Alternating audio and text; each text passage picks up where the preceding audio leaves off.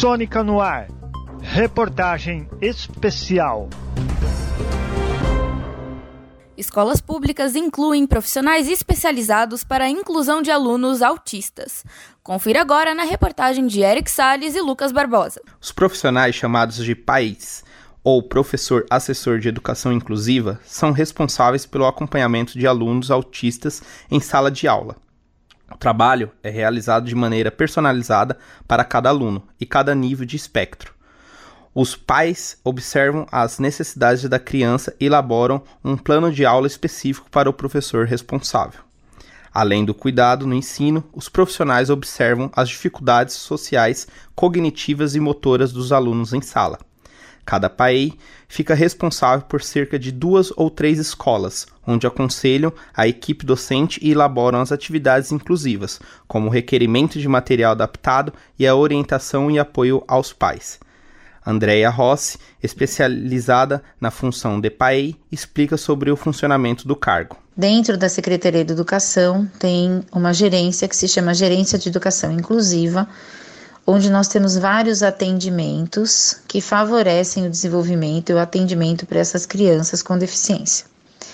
No caso, uma das funções dentro da, da gerência de educação inclusiva é a PAEI, que é o cargo que eu pertenço, que é a professora assessora de educação inclusiva, e nós fazemos um trabalho dentro das escolas, cada PAEI responsável por algumas escolas, duas ou três escolas, e faz esse atendimento aos professores, preparando os professores para receber essas crianças. Para muitos pais de crianças no espectro, Encontrar escolas com planos de ensino que atendam às necessidades dos seus filhos pode ser um desafio. Em grande parte dos casos, as salas de aulas não contam com materiais adaptados ou projetos de socialização para integrar os alunos. Luciana Calabro, mãe de Gustavo, criança com nível de autismo severo, relata as dificuldades que passa com o filho dentro da escola e como lida com o transtorno do espectro autista no dia a dia. Educação inclusiva é, é, bem difícil hoje em dia, né? Porque não são todas as escolas que, que estão preparadas para receber uma criança com autismo ou até outras deficiências também, né? Eu não tenho problemas hoje, mas o meu filho já é, nós já passamos por situa é, situação de procurar escola para ele e a escola é, dizer que não, não poderia, é, que não estava preparada para ele, me sugeria que a gente procurasse outra, outra escola que tivesse mais preparada para ele, né? A, a parte de educação inclusiva, ela é bonita no papel, mas na prática ela não acontece em todas as escolas. De um ponto de vista pedagógico, os pais têm também um papel de mediadores, já que muitas vezes os professores não têm a experiência necessária com esse público. Para a diretora Vanessa de Oliveira, eles desempenham um trabalho essencial. Pai, que é uma professora que ela auxilia nessas questões de inclusões, né? Ela, é, ela vai até a escola, né? Ela marca com a família para ter uma conversa, para fazer uma anamnese, para conhecer um pouquinho essa família, o histórico dessa família. A gente também tem outros meios de encaminhamento, né? Então a gente tem parceria com o CAEM, que é um centro de atendimento multidisciplinar, onde a gente tem um número de crianças que a gente pode enviar. São crianças que a gente percebe que tem alguma questão ali, né? De aprendizagem, de comportamento, alguma suspeita de autismo. A Prefeitura de Santo André permite consultar as escolas com programas inclusivos em seu site. As unidades que contam com país também estão listadas no portal. Reportagem de Lucas Barbosa, Victoria Rossi, Luísa Lima e Eric Salles, alunos de jornalismo da Universidade Metodista de São Paulo e orientação da professora Filomena Saleme. Com a chegada do inverno, vem junto o agravamento das doenças respiratórias. Saiba como prevenir e a opinião de especialistas na locução de Gustavo Carvalho. De acordo com estudos da Associação dos Registradores de Pessoas Naturais, no atual ano de 2022, os números de doenças respiratórias vêm aumentando no estado de São Paulo.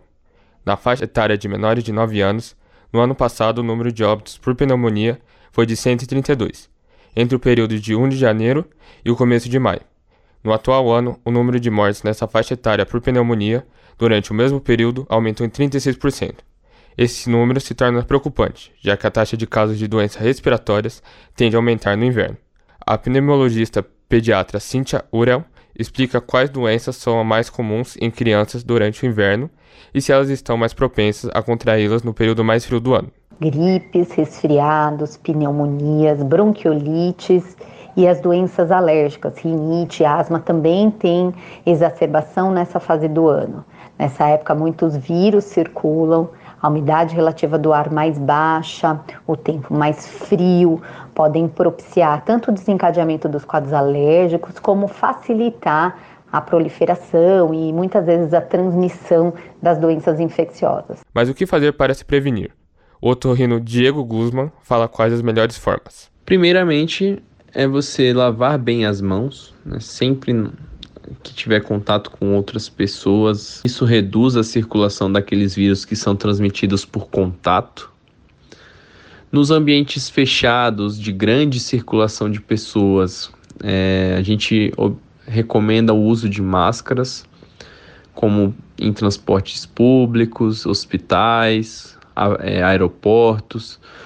O hábito de lavar o nariz com soro fisiológico também é um, é um hábito interessante de ser adotado nessa época do ano, evitando o acúmulo de agentes infecciosos nessa região.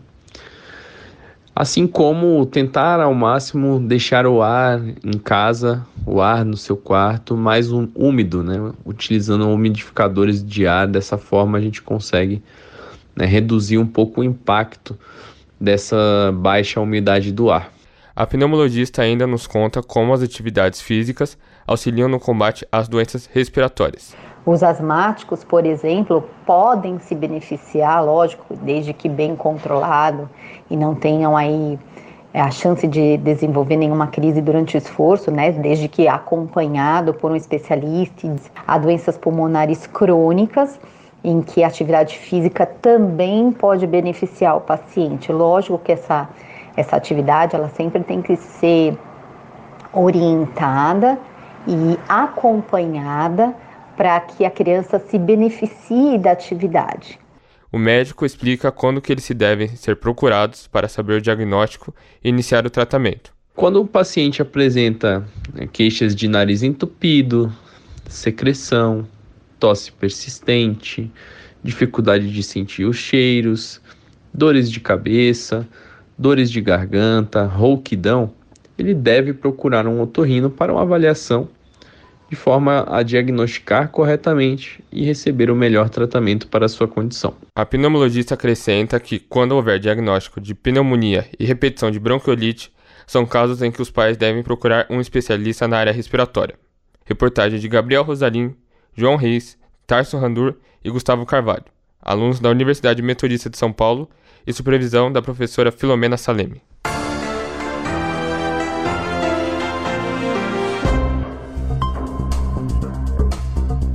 Sônica no ar. Reportagem especial.